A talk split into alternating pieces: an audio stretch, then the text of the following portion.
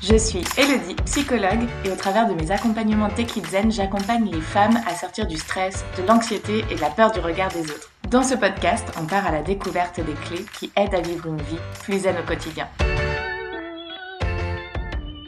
Bonjour, bienvenue dans ce nouvel épisode de podcast. Aujourd'hui, on rencontre Justine qui nous montre quel a été l'impact de ses exigences et de son perfectionnisme pendant toute sa scolarité sur sa vie professionnelle actuelle. On y parle de notre relation au travail, du fait de s'écouter, de trouver sa place et des clés qui nous permettent de se créer une vie professionnelle remplie de joie et de légèreté, car oui, c'est possible. Je vous remercie énormément pour votre soutien au quotidien au travers de ce podcast et du compte Instagram Tekizen. C'est d'ailleurs là-bas que je vous donne rendez-vous pour la suite de nos projets. Belle écoute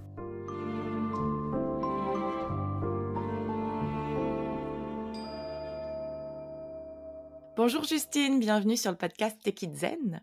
Salut Elodie, merci beaucoup pour l'invitation avec grand plaisir. Est-ce que tu veux commencer par te présenter? Oui. Alors, je suis Justine Rossin, j'ai 29 ans, bientôt 30. Je suis dans cette année un peu charnière. Nouvelle étape. Euh, j'habite à Dijon. Et puis, euh, bah, pour répondre à la fameuse question, euh, tu fais quoi dans la vie? Je suis psychologue et spécialisée dans le domaine de l'orientation et des transitions professionnelles. Mmh Donc on s'est rencontrés sur Instagram, on a pu échanger pas mal et j'ai vu que, bah, comme beaucoup de monde finalement, tu as un parcours intéressant et, riche, et notamment autour de cette orientation professionnelle et de l'équilibre. On va découvrir tout ça, on va prendre le temps. Mais je te propose du coup de commencer par le début. Dans quel milieu familial tu as grandi? Oui, alors, je suis un bébé surprise déjà pour commencer, ça donne mmh un petit peu le ton.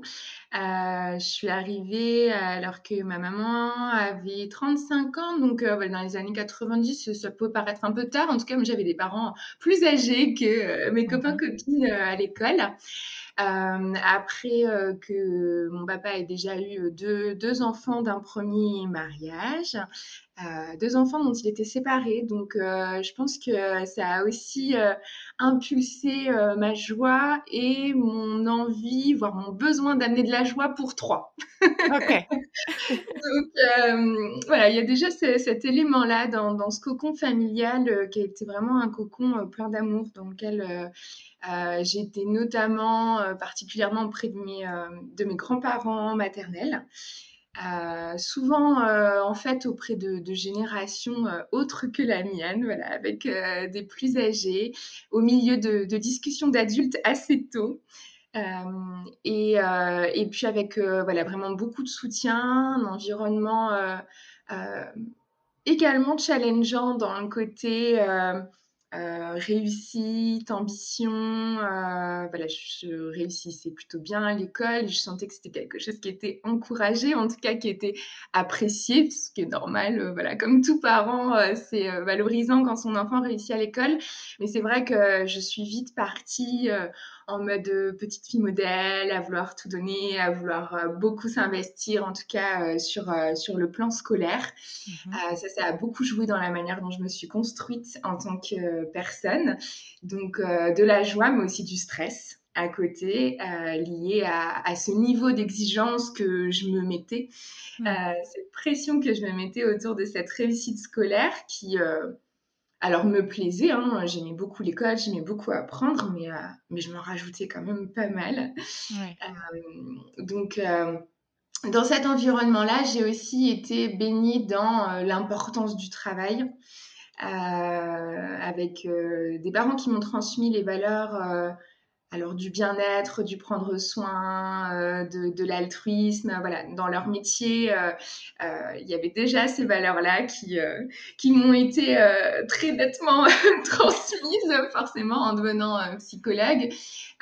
mais aussi, j'ai vu le travail qui peut être passion, mais qui peut aussi être souffrance quand il devient surinvesti, débordant voilà, c'est surtout ce que j'ai pu observer, notamment avec un papa qui, après des années et des années à avoir tout donné dans son job, et aussi pour nous amener, en plus de la passion, aussi pour nous amener du confort et pour voilà, faire le bien à sa famille, s'est retrouvé à passer des années sans prendre de vacances et euh, jusqu'au jour où euh, les vacances étaient prévues, tout était organisé. En fait, euh, son corps a lâché, gros problème de santé. Et il n'en a pas profité de ses vacances, en tout cas à ce moment-là. On n'en a pas profité. On est resté avec lui à son chevet, à essayer de prendre soin de ce qui se passait pour lui.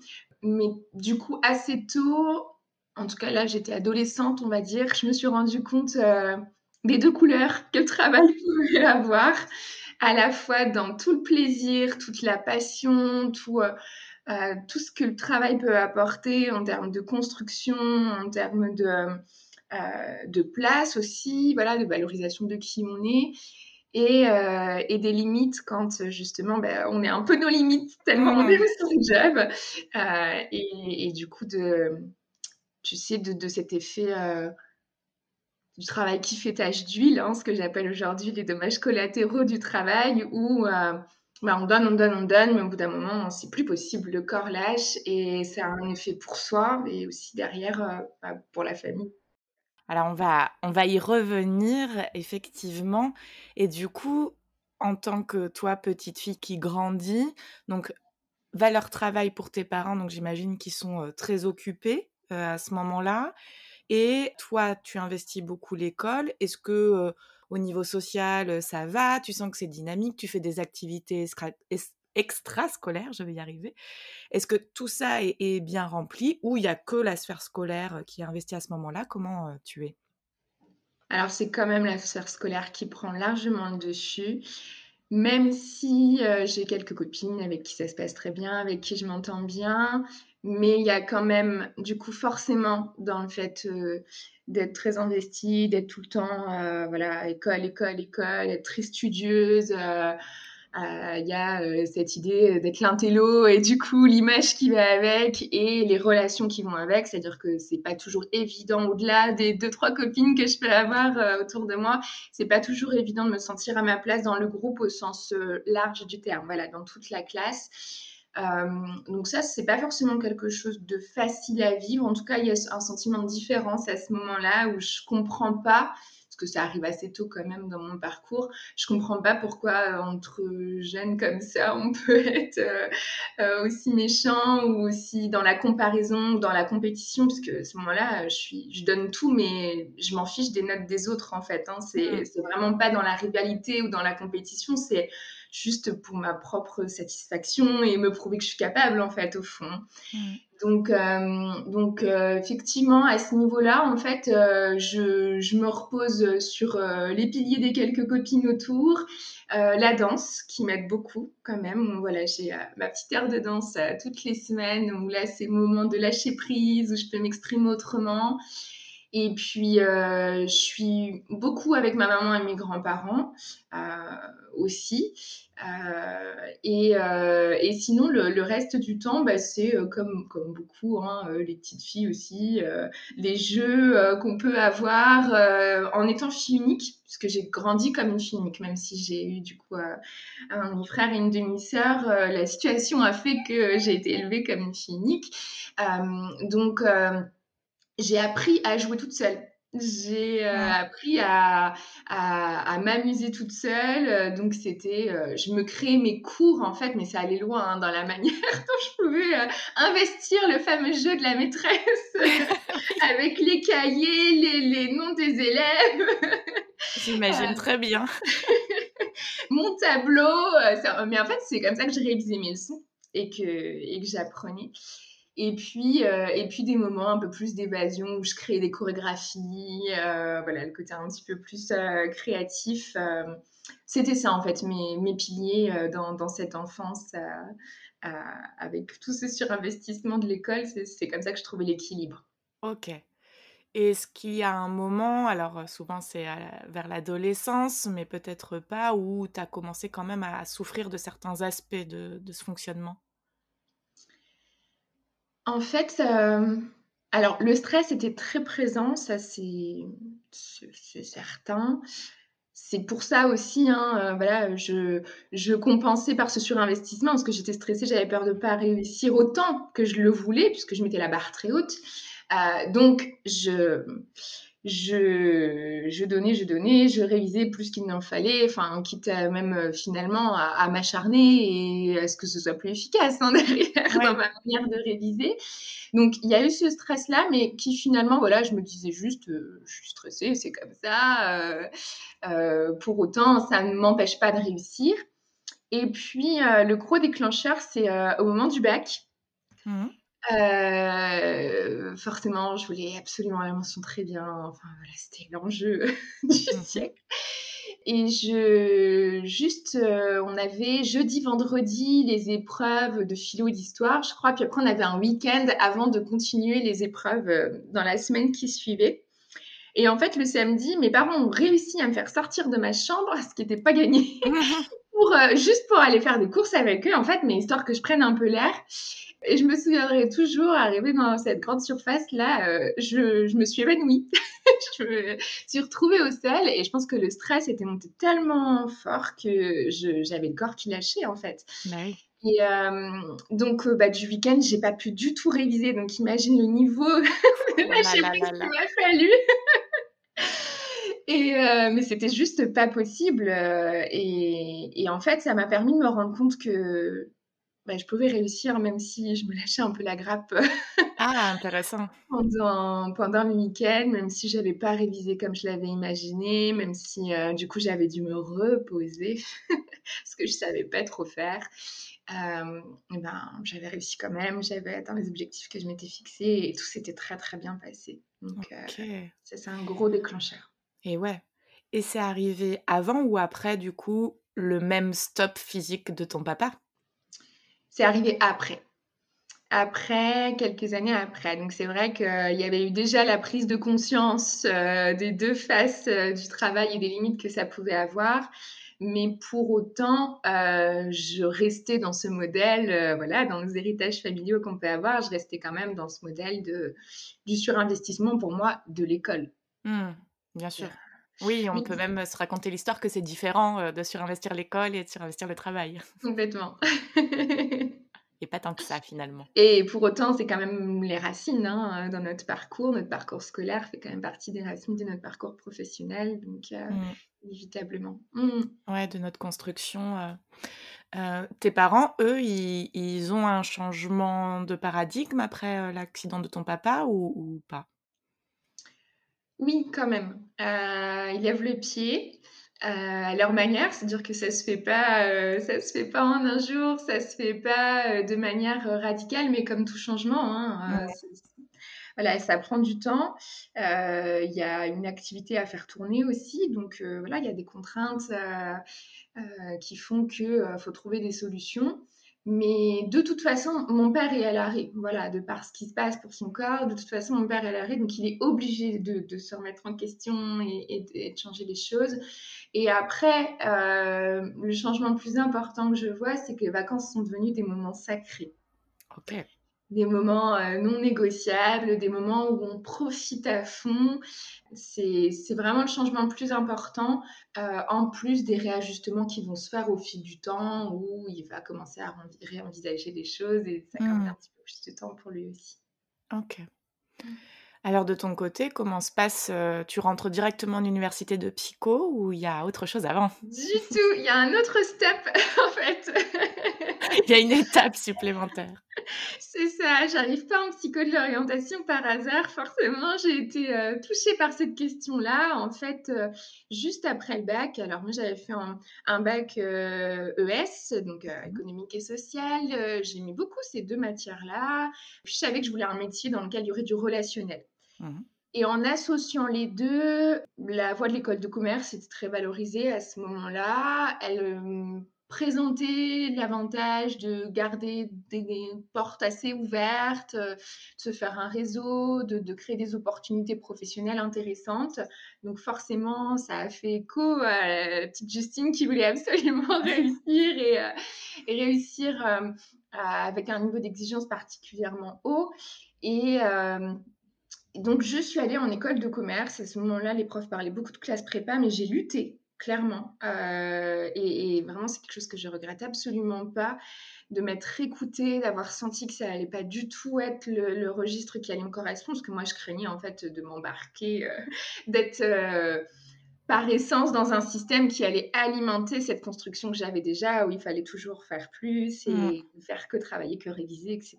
Donc, euh, je, suis vraiment très contente de m'être écoutée et d'avoir pu me faire entendre à ce moment-là au niveau du corps enseignant en l'occurrence. J'avais tout le soutien de mes parents par rapport à ça. Et donc, je suis, j'ai passé les concours, euh, je suis partie en école de commerce et ça a été l'enfer, clairement. Euh, très vite, j'ai senti que j'étais pas du tout au bon endroit, que j'étais au milieu de personnes qui ne me ressemblaient pas, euh, notamment dans les valeurs. Alors, je dis pas que voilà, il y a les gens bien, les gens qui sont pas bien, hein, au contraire, et chacun a sa construction, chacun fait de son mieux. Euh, pour autant, moi, j'étais vraiment dans un environnement qui valorisait énormément la compétition, mmh.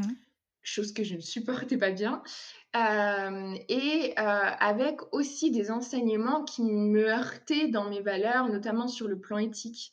Euh, de, euh, je me souviens d'une prof euh, de marketing qui, qui insistait énormément sur le fait que peu importe la manière de vendre, l'essentiel, c'était de vendre. Mmh. Et cette phrase-là, elle m'a choquée. Je me souviens de regarder les autres élèves dans la classe en mode mais ouh, ça dérange personne. ça choque personne. apparemment, apparemment, ça choquait personne. Et, et quelques jours après, après ces cours-là, en fait, euh, mais je me suis plus levée. Clairement, c'est Alors, faut remettre dans le contexte du coup, alors non pas que c'était il y a des années, des années, mais quand même un petit peu où les valeurs écologiques, sociales, etc. n'étaient pas du tout au, pro... enfin, étaient moins au premier plan. Ça commençait quand même, j'imagine, à ce moment-là. Mais aujourd'hui, j'imagine, j'espère, alors je pense qu'il y a encore quand même des cours de cet ordre-là, mais que les manières de vendre changent un peu, la considération du client, de la planète, de plein de choses rentre quand même au cœur de, ce système. Il y, a une évolution, effectivement, c'était maintenant il y a plus de dix ans quand même, et ça a commencé en fait à se mettre en place, notamment la question de la responsabilité sociétale des entreprises, où on prend en compte l'humain. Il y avait un cours, en fait, c'était le seul cours qui me plaisait euh, à, l'école, euh, mais voilà, qui avait très peu de place dans tous les, dans tous les enseignements. Euh, et oui, ça, ça évolue, ça mérite d'évoluer encore, mais oui, bien, sûr. Même la place de la femme, enfin, toutes ces choses-là. Et puis, je dois dire aussi que c'est l'interprétation que j'ai faite mmh. de ce que disait cette enseignante à ce moment-là. Ah, c'est intéressant. Quel sens? Moi, c'est venu me heurter euh, dans le sens, euh, on respecte pas les gens quand on vend, on, peut forcer à vendre, euh, où est la liberté du consommateur dans cette histoire C'est comme ça que je l'ai interprété. Mais pour autant, peut-être qu'elle, elle le remettait dans un contexte d'une entreprise qui doit fonctionner par rapport à des finances, de euh, je ne sais pas et je ne l'ai pas questionné davantage. D'ailleurs, à ce moment-là, je n'ai pas pris ma place. Je me suis tellement remise moi en question. Enfin, j'ai pensé finalement que c'était moi le problème, puisque mmh. j'étais la seule à, à, à, réagir, mais intérieurement, parce que finalement, ça s'est pas, ça s'est pas tendu que ça, parce que j'ai pas questionné l'enseignante à ce moment-là. Mais je pense que c'est important aussi de prendre ça en compte, c'est que j'ai interprété cette phrase-là à ma manière, avec mes filtres, avec, avec mes valeurs, et que voilà, il y avait aussi peut-être de la nuance dans ce qu'elle disait que moi, je n'ai pas entendu. Complètement, complètement effectivement, il y a un contexte à cette phrase, et ensuite, il y a peut-être aussi, elle, dans son paradigme, euh, une suite implicite de euh, dans les limites du respect d'eux, ou des choses comme ça, que effectivement, à ce moment-là, tu n'as pas entendu.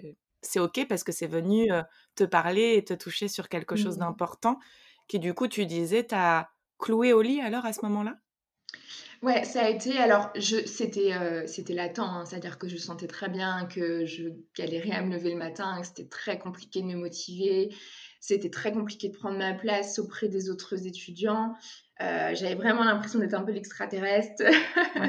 Mais c'est intéressant parce que les gens qui nous écoutent peuvent peut-être se dire quels sont les signes en fait avant-coureur. Est-ce qu'on peut euh, voir des signes avant que vraiment le corps dise stop quoi? Oui, complètement. Bah, Déjà, hein, dans la manière dont on envisage sa journée, les émotions qu'on ressent à l'idée euh, de partir, en l'occurrence là à l'école euh, le matin, moi c'était assez négatif et assez rapidement d'avoir euh, un stress très fort, mais au-delà du stress que j'avais pu ressentir à l'école avant, je sentais bien que c'était pas qu'une question d'exigence que je me donnais, c'était vraiment cette différence ressentie par rapport à l'environnement dans lequel j'étais, euh, le fait aussi de pas euh, de pas me sentir en phase avec les discussions des, des personnes qui m'entouraient de pas trouver les points d'accroche, euh, les points sur lesquels j'avais envie d'approfondir avec les autres étudiants, euh, d'avoir envie de me replier sur moi-même. Hum, de... Les dimanches soirs, c'était euh, la catastrophe hein, quand il fallait reprendre la voiture pour repartir. J'étais à une heure et quart de chez mes parents. reprendre la voiture pour y aller, c'était c'était vraiment euh, émotion débordante. Je, luttais, luttais, luttais. Hmm. Euh, tous ces signes-là, effectivement, ils sont à prendre en compte. Et je pense que à ce moment-là, c'était trop compliqué de me dire que j'avais échoué en fait dans mon choix d'orientation, que ce, cette voie-là n'était pas faite pour moi parce que j'avais tellement tout basé sur cette, orientation, sur cette orientation et que euh, je m'étais construite sur la base de l'importance de l'école et du travail, que si je remettais ça en question, forcément, je m'effondrais derrière. Mmh. Donc, euh, c'est ce qui a fait que, que j'ai essayé de tenir, que j'ai lutté euh, pendant ces trois mois et qu'au bout d'un moment, le corps a lâché. Et surtout, je me suis dit, alors, il a pas, oui, j'ai eu du mal à me lever, il n'a pas lâché complètement. Mmh. De, voilà, j'ai pas eu de, euh, de, symptômes, euh, de, maladies euh, ou, ou, de crises vraiment physiques qui se sont mises en place. Mais quand j'ai senti que là, c'était plus, plus, plus possible de me lever ou que ça me demandait trop d'efforts, j'ai lâché en me disant stop, en fait, je ne peux plus me ruiner comme ça de l'intérieur.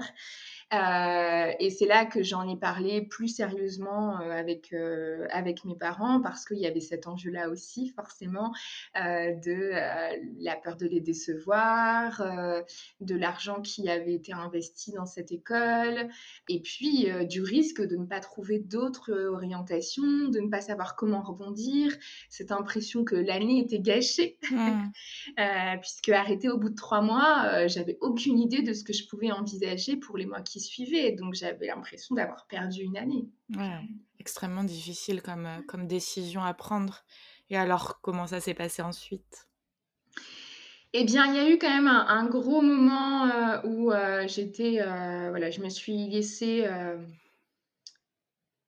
me reposer, euh, me ressourcer euh, et voilà, me faire du bien sur des petites choses sans penser forcément à ce que j'allais devenir, la voie que j'allais pouvoir poursuivre, voilà, en essayant de mettre au maximum de côté tout ça euh, j'ai eu la chance d'avoir euh, le, soutien de mes parents en l'occurrence et, c'est très précieux. Et parfois c'est nos parents, parfois c'est d'autres personnes. Enfin, vraiment ce soutien-là, euh, il a été très déterminant dans le fait que on m'a pas, on m'a pas culpabilisé, on n'a pas cherché tout de suite à me dire bon allez là faut trouver absolument une solution. on m'a laissé un peu le temps de me retourner. Et puis au bout d'un moment, c'est allé mieux j'ai fini par accepter d'aller voir une conseillère d'orientation mhm. euh, en me disant, de toute façon, enfin, ça donnera rien. Enfin, j'avais, j'avais pas d'attente. Je pouvais plus avoir d'attente parce que avoir des attentes, c'était prendre le risque de me décevoir, de décevoir d'autres personnes. Donc, par eh protection, j'étais en mode pas d'attente, pas d'objectif. on y va et puis euh, on verra ce qui se passe. Et donc, euh, j'ai fini par demander à cette conseillère d'orientation ce qu'elle avait fait comme étude pour accompagner les personnes comme moi. Forcément. Et, euh, et elle m'a dit, euh, j'ai fait psycho, mais justement, euh, allez-y en fait, allez sur les bancs de la fac. Vous savez, l'université, c'est très ouvert, il n'y a pas de contrôle des inscriptions, des présences. vous êtes plus de plusieurs centaines en amphi. vous pouvez y aller hein, dès maintenant. vous allez, donc c'est... Je suis partie à Metz, du coup, une heure de chez moi. Et puis surtout, elle a insisté sur le fait que j'avais rien à perdre. Hmm. Et ça, c'est, ça fait partie des phrases déterminantes, tu sais, ces phrases un peu qui amènent des déclics. je me suis dit, oui, c'est vrai, en fait. là, ça va pas, je vois pas où je vais pouvoir aller. Après tout, je, tente et puis on verra bien ce que ça donne. Ça ne m'engage à rien puisque l'idée c'était vraiment juste d'aller voir un cours et, de me rendre compte un petit peu de ce que c'était que la psychologie. Donc j'y suis allée et euh, je suis tombée sur un cours de psychologie du développement à ce moment-là qui m'a beaucoup plu, ça m'a beaucoup interpellée. Enfin, vraiment, je me suis sentie bien dans ce cours. C'était les premiers moments où je me ressentais vraiment bien avec des émotions positives, avec un, intérêt porté à, euh, au PowerPoint qui était projeté dans l'amphi, ce qui était plus le cas depuis trois mois. Donc euh, voilà, vraiment, ça m'a donné un nouveau souffle. Et puis, euh, je suis allée me renseigner au bureau des inscriptions et ils m'ont dit, bah oui, c'est possible de, vous inscrire au deuxième semestre. Vous pouvez, euh, alors non, même je pouvais m'inscrire dès maintenant et passer les épreuves du premier semestre même sans avoir les cours. Euh, on m'a encouragée à cela, ce que j'ai trouvé un peu surprenant, mais je me suis dit, bon, ok, en fait, on disait, bah, comme ça, vous verrez les modèles d'épreuves, le type de question qui est posée, même si forcément vous n'allez pas valider, au moins ça vous fait cette expérience-là. Je l'ai fait. Euh, je me suis vraiment dit, euh, je, m'inscris en psycho, mais je sais pas si je vais devenir psychologue pour autant. Hein. Vraiment, il y, avait, cette résistance-là. Et, euh, et, puis en fait, ça s'est extrêmement bien passé. Je suis tombée dans un environnement qui, là, parlait beaucoup plus avec des personnes qui étaient très ouverte, où il y avait beaucoup de tolérance, euh, où il y avait cette force du être ensemble, de l'entraide, à tel point que je me suis créé mon petit cocon avec euh, des amis qui, en fait, euh, m'ont aidé à rattraper le cours du premier semestre. Et j'ai mmh. pu valider finalement l'année avec les six mois du deuxième semestre et le rattrapage en juin pour les, le premier semestre que j'avais pas passé grâce à tout ce soutien-là, en fait, euh, de, des amis qui, on s'est fait des sessions euh, où ils m'expliquaient les cours et, euh, et c'est comme ça que j'ai, j'ai repris les rênes, en fait, de ma vie à ce moment-là. Ok, c'est marrant parce que on sent que la proposition de passer les examens alors que tu n'avais pas révisé, pas eu les cours, t'a particulièrement surprise, ce qui, est, normal, mais je trouve que ça amène cette idée de, en fait, on se met un espèce d'enjeu dans nos objectifs énormes Là où en fait on peut tester des choses, on peut explorer et on peut même y aller en sachant qu'on va échouer pour euh, apprendre, etc. Et donc je trouve que ça ouvre euh, des fenêtres dans ce qu'on fait euh, énorme, quoi. Mais complètement, ça a été le plus grand apprentissage de cette période-là. Je peux y aller, je peux juste essayer, je peux me laisser expérimenter en l'occurrence cette session d'examen. Et même si ce n'est pas les bénéfices attendus au départ, j'aurai d'autres bénéfices que ceux de la réussite, en l'occurrence euh, scolaire, universitaire, de passer des épreuves, de passer à, l'année suivante. Il y a bien plus grand que cela comme bénéfice autour. Et là, en l'occurrence, c'était trouver de la réassurance, me redonner confiance, euh, oser me réinvestir dans quelque chose, retrouver un quotidien euh, qui va être plus agréable. et ces bénéfices-là, ils n'ont pas de prix. Mmh. Euh, clairement, c'est, ça fait partie des grands apprentissages de cette période-là. Ok. Et alors, euh, comment ça se passe ensuite dans ton parcours euh, professionnel? Eh bien, en fait, je vais continuer d'année en année. Mmh. à chaque fois, je me dis, oh, ok, je continue, super, allez. Et puis surtout, à ce moment-là, pendant la licence, je vais apprendre à réussir tout en profitant. C'est-à-dire que c'est vraiment des années, euh, les années étudiantes où, euh, oui, je, reste euh, sérieuse, concentrée sur mes cours, mais il y a une autre vie à côté, beaucoup plus développée, avec mes amis, avec la danse qui prend de plus en plus de place. Je vais faire des premiers cours de salsa où ça va être la révélation, où je vais m'éclater dans, dans cette danse-là j'ai une vie sociale vraiment beaucoup plus riche mmh. et je me rends compte que les deux sont possibles. Avoir euh, la réussite, l'investissement euh, scolaire, pro et en même temps être épanoui dans d'autres euh, sphères de vie et que ça m'amène beaucoup plus d'équilibre, c'est beaucoup plus harmonieux pour moi, beaucoup, plaisant, beaucoup plus plaisant. Donc je vais, je vais continuer comme ça et puis je vais, je vais valider la licence. Et puis, dans ce même temps, en, troisième année de licence, il y a un cours en psychologie de l'orientation. Et là, forcément, forcément, ça, ça vient réveiller en moi la petite Justine qui s'est trompée d'orientation et, et, qui sait à quel point ça peut, ça peut faire mal et ça peut nous remettre en question. Euh, donc, euh, je vais aller échanger avec des professionnels dans le domaine et je vais décider de me spécialiser euh, dans l'orientation. Donc, je pars en, région parisienne parce qu'à ce moment-là, il y a très peu de masters qui font psychologie de l'orientation.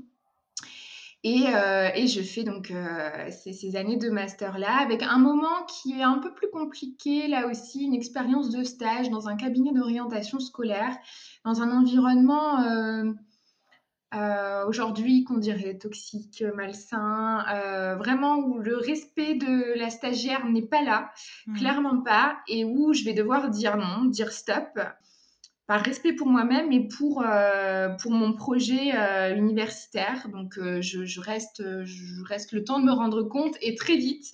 Et je pense aussi que du coup, forcément, le fait d'avoir observé les signaux d'alerte dix ans plus tôt, enfin non pas dix ans plus tôt, du coup cinq ans plus tôt, je réagis plus rapidement, forcément, j'ai appris de cette épreuve-là. Et, euh, et, et, je me dis, non, non, là, c'est pas possible, ça m'emmène nulle part, ou en tout cas pas là où je veux aller. Euh, je renonce à ce stage-là, mais du coup, c'est un, c'est un, c'est un renoncement qui me fait aussi euh, me dire que le Master 1, il va se faire en deux ans. Parce que, euh, voilà, c'est à l'époque encore où on, la sélection se fait entre le M1 et euh, le M2. Donc, je renonce à ça, mais en fait, en disant stop et en disant non au M1 en un an et à ce stage-là, bah, il y a plein d'autres opportunités qui arrivent à côté et ça va me permettre euh, d'avoir euh, des premières expériences d'accompagnement alors que je ne suis pas encore diplômée.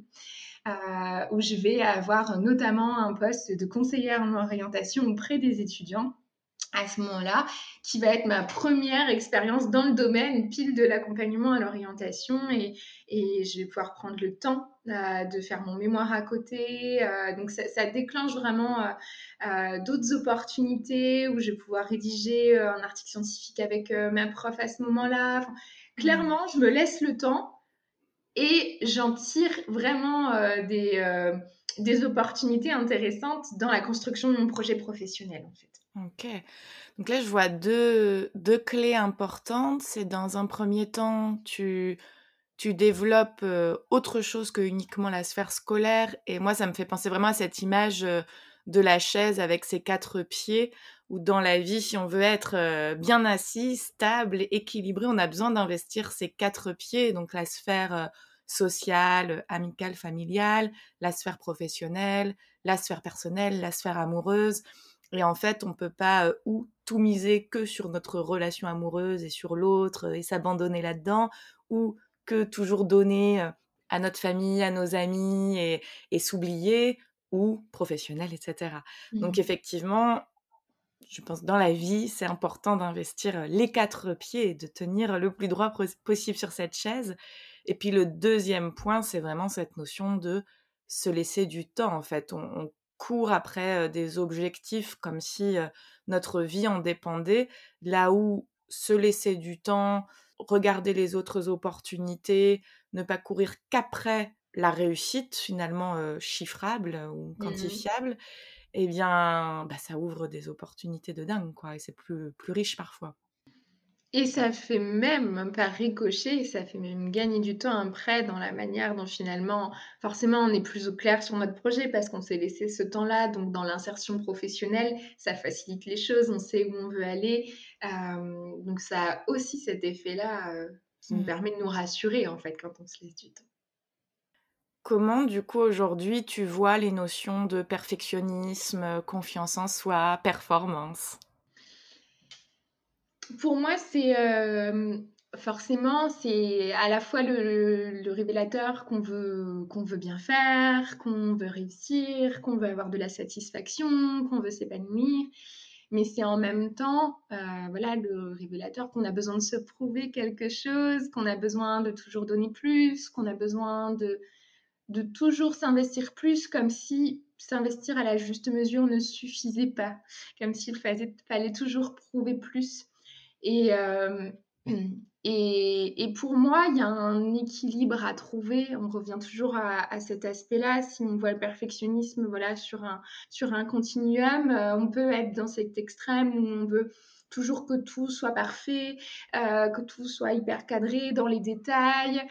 On peut avoir de ça, mais avoir aussi de l'autre côté du continuum où parfois on lâche on s'autorise à ce que ce soit pas aussi bien qu'on le voudrait, à voir que c'est déjà très bien comme ça. Et en fait, pour moi, on, peut naviguer sur ce continuum-là. Euh, parfois, on a besoin de passer d'un extrême à l'autre dans le processus de changement. Je l'ai vécu pendant un certain temps où du coup je faisais tout d'une manière très très euh, c'était brouillon, c'était euh, je suis partie à l'extrême inverse pour en fait me réguler et revenir davantage au centre et puis parfois, ça se fait par petits pas, c'est-à-dire qu'on apprend progressivement à baisser son niveau d'exigence. Et il n'y a pas de... Il n'y a pas de moment où finalement on peut se dire ça y est, voilà, je ne suis plus perfectionniste ou je suis tout l'inverse c'est une évolution permanente. il y a des moments, bah, parce qu'il y a du stress, parce qu'il y a une situation perso qui fait qu'on se sent moins bien ou X autres raisons, euh, bah oui, ça va redéclencher notre fonctionnement initial où on va sentir que le perfectionnisme euh, vient euh, retoquer à notre porte. C'est OK aussi. On peut aussi se balader sur ce continuum-là et ne pas se flageller dans ces moments où on sent que mmh. naturel revient, euh, mais surtout mettre de la conscience sur ce qui est en train de se passer. Ouais. C'est important ce que tu dis, cette notion de on peut y revenir. Et en fait, je crois que le curseur, il doit être dans est-ce que ça me fait souffrir et ça impacte trop mon quotidien. On peut être tout à fait perfectionniste et que ce soit euh, une valeur positive aussi mais c'est à quel point je le suis, à quel point je ne peux pas être sur une autre partie du continuum et quel impact ça a parce que ça peut, euh, in fine, nous faire procrastiner parce qu'on se met des enjeux trop hauts, euh, nous ralentir dans certains projets, etc. etc. Oui, c'est qu'est-ce que ça m'empêche hein, euh, de faire ou, ou d'accéder du coup quand c'est complètement OK, euh, que ça nous convient et que ça n'a pas d'effet néfaste, pas de problème. Euh, on, peut, on peut en faire son allié aussi, notre perfectionnisme, effectivement. Et comme, euh, comme tout trait de personnalité, voilà, il y a à la fois de l'ordre de, des choses de l'ordre de la qualité et puis des choses de l'ordre du défaut aussi, quand même, quand on va un peu trop sur les extrêmes. Donc, c'est de voir où on est sur le curseur. Oui, complètement. Mmh. Complètement. Mmh.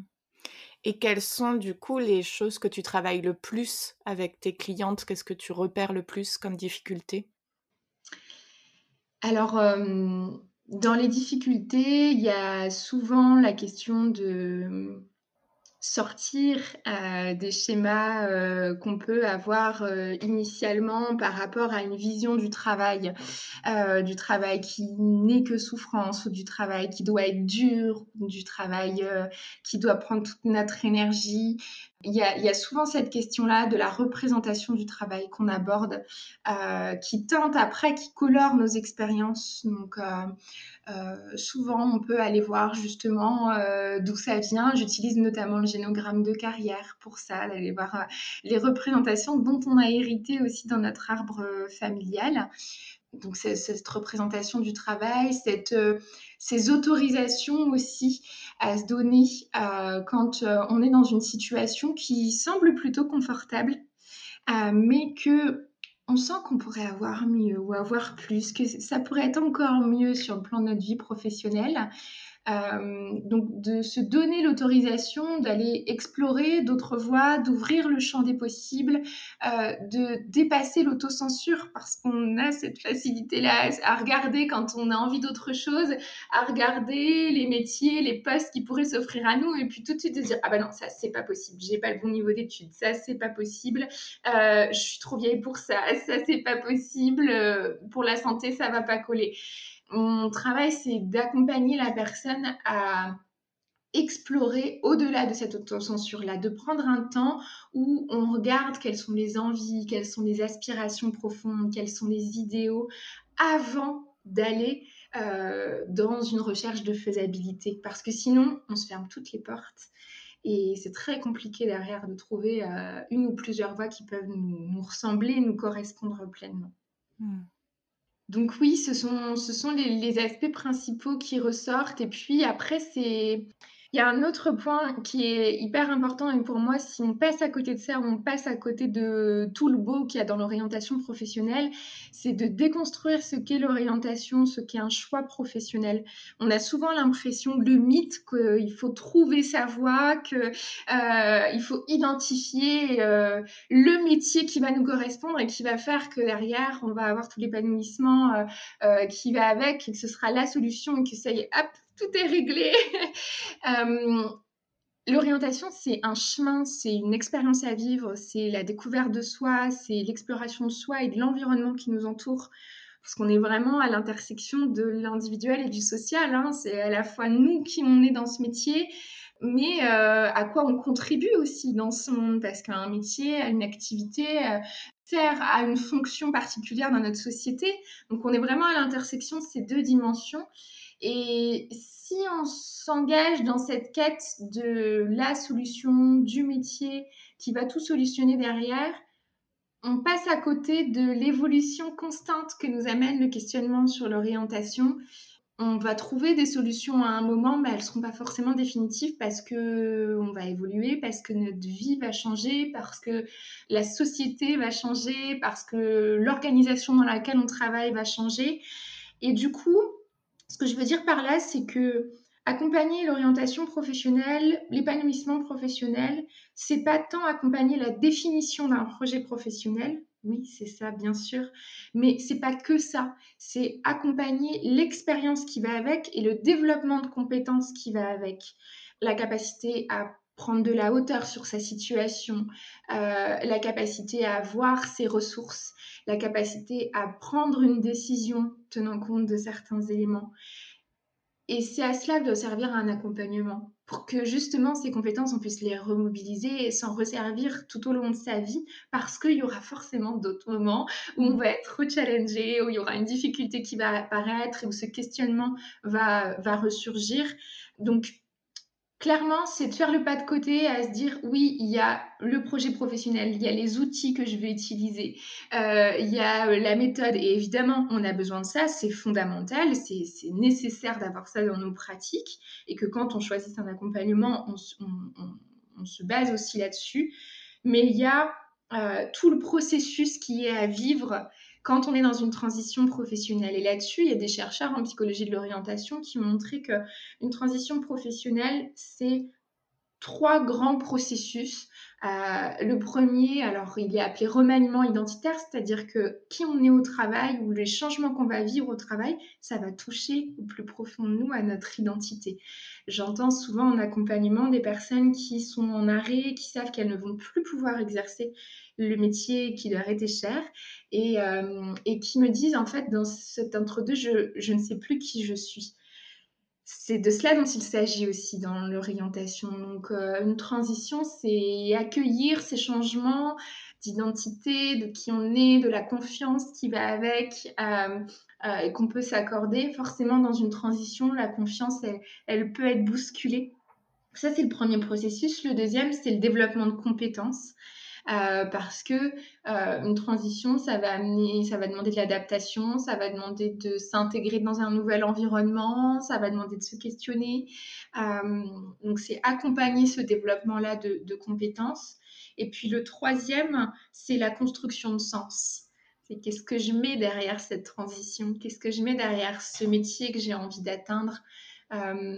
Et quand je dis ça, c'est à la fois ce que ça représente pour moi, euh, à quoi ça fait écho dans mon histoire, dans mes expériences personnelles, dans ce que j'ai pu observer autour de moi, dans ce dont j'ai pu souffrir aussi. Parfois, on est dans de la réparation à travers un métier.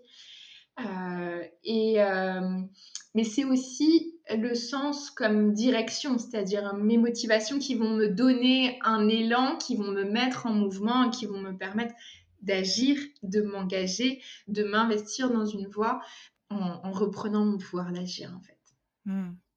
C'est passionnant parce que j'ai l'impression que en fait euh, dans mes accompagnements, je vais recevoir des personnes avec qui je vais faire ce travail mais d'un point de vue personnel, quand il y a un trouble anxieux ou quand il y a vraiment un fonctionnement qui handicap au quotidien, trop de stress, trop de pression, surmenage, fatigue, etc., où on va venir poser les bases de tout ça, transformer et très souvent, du coup, émerge la question professionnelle au milieu de ce travail. Et du coup, comme si ton accompagnement était la suite finalement logique qui va reprendre les mmh. mêmes bases, mais donc comme si je, je révèle, je consolide, je transforme, et toi, tu vas refaire la, la, même chose dans une deuxième couche, en fait, pour vraiment s'épanouir sur tous les plans, quoi. Complètement. Et effectivement, tout ce travail intérieur, et c'est pour ça aussi que je travaille souvent en collaboration justement avec, euh, euh, avec euh, des collègues thérapeutes ou quand effectivement, parfois le temps de l'accompagnement sur la sphère professionnelle, il n'est pas la priorité. on a besoin d'aborder d'autres choses avant. Parfois, il, il est nécessaire on a besoin de l'entamer en même temps qu'un travail euh, thérapeutique à côté. Et c'est pour ça que je trouve que c'est précieux de pouvoir travailler en complémentarité. Il arrive régulièrement que les personnes euh, soient en demande de ça aussi, qu'on échange entre praticiens pour être à son service. Et puis parfois, on a fait tout ce travail de nettoyage, de dépouillement, et, et, on a des fondations qui font que effectivement d'autres un autre champ des possibles euh, est, ouvert et permet d'aller dans de la construction de projet et, de la recherche. Mmh. J'ai une dernière euh, question, j'en aurais encore plein, mais on va choisir. il n'y a pas longtemps sur euh, ton compte Instagram Chemin d'orientation, tu parlais de la notion de vie privée, vie professionnelle qu'on a tendance à séparer. Et tu parlais d'une notion peut-être plus global, complémentaire entre les... Non, justement, peut-être pas complémentaire, je sais pas. Il y avait une notion de... On a tendance à trop séparer les deux, quoi. Mmh. Oui. alors, ça s'entend complètement, hein, notamment pour des raisons de protection, enfin, et aussi notamment quand on donne beaucoup, on a besoin un petit peu, voilà, de séparer les sphères pour se poser des limites, euh, pour respecter des horaires de travail et après se réinvestir plus dans la sphère euh, personnelle. Mais pour moi, le bien-être qu'on peut trouver au travail, il est permis par une continuité entre qui l'on est dans nos sphères personnelles, familiales, amicales, et qui l'on peut être dans la sphère travail. En tout cas, c'est ce que j'observe, ce que j'expérimente personnellement encore plus depuis que je suis entrepreneur. Après, ça va dépendre quand même de notre personnalité, des protections dont, on a besoin. Euh, parfois, c'est une nécessité, une manière de garder un peu le contrôle aussi, en ayant des sphères vraiment bien distinctes, des sphères dans lesquelles on peut s'autoriser à être comme ci, des sphères où on va être plutôt comme ça. Et tant que l'équilibre est trouvé, que ça correspond à la personne, c'est complètement OK. Mais souvent, le, mal-être, il est déclenché par une partie de soi qu'on doit étouffer, mmh. euh, une vision de notre vie euh, à laquelle on doit renoncer, euh, des valeurs personnelles qui sont heurtées. Et quand on peut plus mettre ça au service de notre travail, quand on peut plus l'investir dans la sphère professionnelle, ça devient très compliqué. Donc, pour moi, il y a besoin de garder vraiment cette continuité entre qui l'on est dans nos sphères de vie personnelle et qui l'on peut être dans notre vie euh, professionnelle. Et plus les deux vont être en cohérence, plus ça va nous permettre de l'harmonie. Génial. Merci beaucoup, beaucoup, Justine. Est-ce qu'il y a quelque chose qu'on n'aurait pas abordé et qui était important pour toi de, dire? Juste de terminer sur un mot autour du fait que le travail peut être euh, une zone de plaisir, une zone de sourire, une zone de paix, de sérénité pour toutes les personnes qui peut-être sont dans une phase de remise en question et voient aussi le monde dans lequel on évolue où, le travail euh, est associé souvent à quelque chose de, très négatif euh, et, à juste titre hein, de par ce qui peut se passer dans certaines organisations. Je ne remets absolument pas ça en question, mais c'est d'amener, de, pouvoir faire le petit pas de côté qui nous amène un peu de nuance et de savoir que c'est possible de, se sentir bien au travail et que ce soit au service d'une vie pleine et entière, où on peut vraiment vivre pleinement sa vie en étant soi-même. Merveilleux. Où est-ce que les personnes qui nous écoutent peuvent te retrouver et qu'est-ce que tu proposes du coup? Eh bien, je suis sur le compte euh, Instagram, donc chemin d'orientation, chemin au pluriel. Euh, et puis j'ai euh, mon site justinerossin.podia.com où on peut retrouver effectivement mes accompagnements.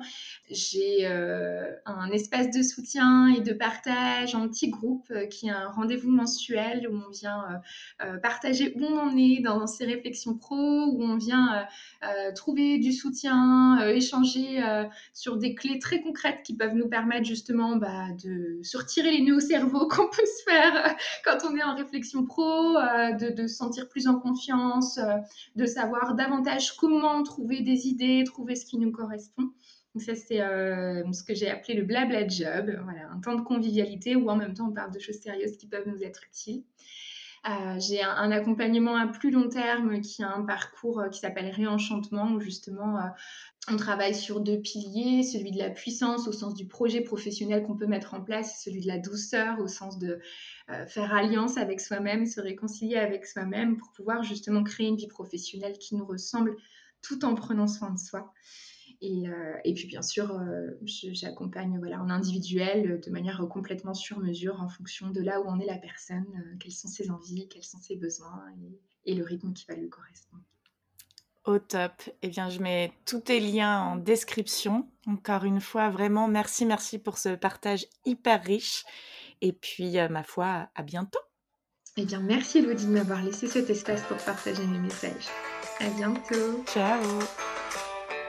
Merci d'avoir écouté cet épisode jusqu'au bout. Si vous appréciez ce programme, n'hésitez pas à le soutenir de manière totalement gratuite en le partageant autour de vous, en vous abonnant et en laissant un avis. Vous dis à très vite pour une vie zen au quotidien.